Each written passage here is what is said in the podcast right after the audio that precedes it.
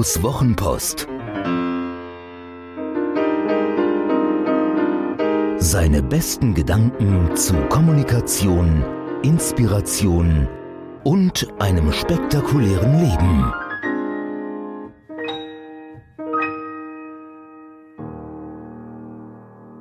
Sie hacken unser Hirn. Unser Wertesystem basiert auf der Philosophie des 18. Jahrhunderts, die behauptet, der Mensch besitze einen freien Willen. Das stimmt aber nicht. Sobald wir eine Digitalmaschine anwerfen, haben wir das Spiel schon verloren. Unsere Computer, Smartphones und Tablets hacken sich in unser Hirn. Wir können fragen, wen wir wollen, ob Neurologen, Psychologen, Biologen. Wir Menschen sind größtenteils fremdgesteuert. Man erinnere sich nur an die eigene Pubertät, die seiner Kinder oder austickende Mitvierziger beider Geschlecht. Man denke nur an Spieler am Roulette-Tisch, die Haus und Hof verzocken. Es gibt sogar Theorien, wonach Mikroben in unserem Darm uns, ihren Wirt, zu altruistischem Verhalten motivieren, weil dies ihre Lebensbedingungen verbessert. All das gab es schon immer in der analogen Welt. Und wir wissen auch, dass verhaltensverändernde Substanzen aller Art einen bremsenden oder beschleunigenden Einfluss nehmen können. Das alles gehört essentiell zum Menschsein dazu, das ein oder andere womöglich sogar liebenswert und vor allem, es hat sich über viele Jahrtausende evolutionär entwickelt, wir konnten mitwachsen. Doch wir leben nicht mehr in einer analogen Welt und keiner wartet mehr darauf, dass wir uns evolutionär anpassen.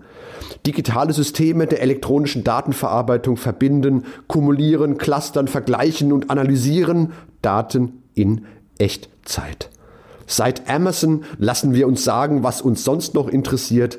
Legendär das Beispiel der jungen Frau, die Babywaren angeboten bekam, bevor sie selbst entdeckte, dass sie schwanger war. Von künstlicher Intelligenz rede ich da noch gar nicht. Mit aggregierten Daten lässt sich viel Geld verdienen. Apple, Facebook, Google, Microsoft und unendlich viele Unternehmen in der zweiten und dritten Reihe schöpfen ab wie noch nie. Das macht das Ganze gefährlich, denn in der Bedürfnispyramide kommt der Mammon gleich nach der existenziellen Grundversorgung.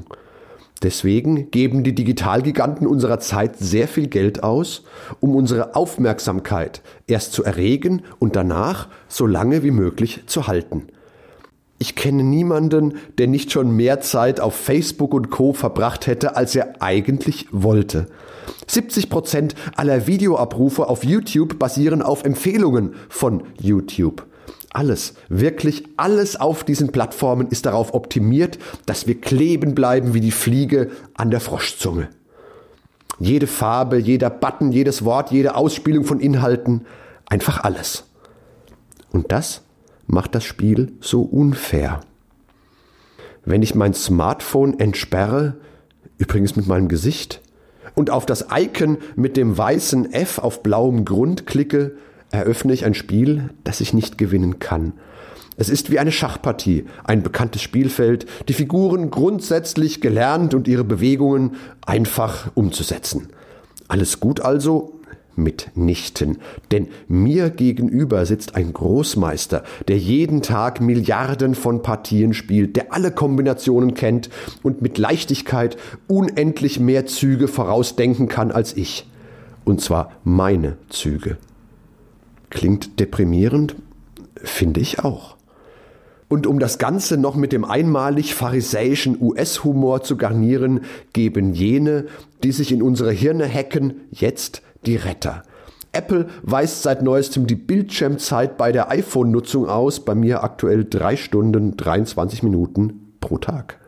Instagram und Facebook machen in Jugendschutz womöglich rankt YouTube Videos von Jugendschützern höher als von pickeligen Influencern, die unserer entseelten Jugend den Freund ersetzt, den sie in ihrer Verhaltensapathie nicht mehr finden.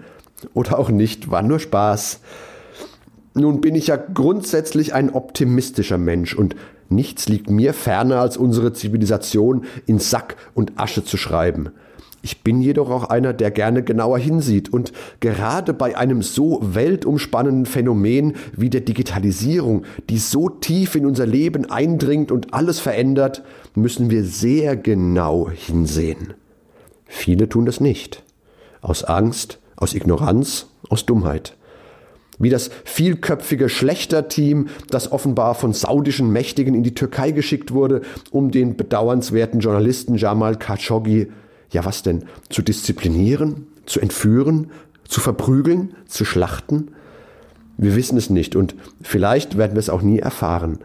Was wir jedoch wissen, die Experten, von denen ich gar nicht genau wissen will, in was sie Experten sind, waren zu blöd, ihrem Opfer die Apple Watch abzunehmen, sodass diese das grausige Geschehen offenbar aufnehmen und in die Cloud laden konnte.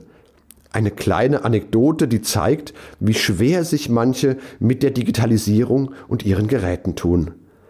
Ich will jetzt gar nicht die erschreckend ahnungslosen Statements von verantwortlichen Politikern aus der Bundesrepublik Neuland zitieren, stelle jedoch verwundert fest, dass eine unendlich tiefe Lücke klafft zwischen Menschen, die sich mit den gesellschaftlich-sozialen Folgen der Digitalisierung befassen, und solchen, die sich dem konsequent verweigern.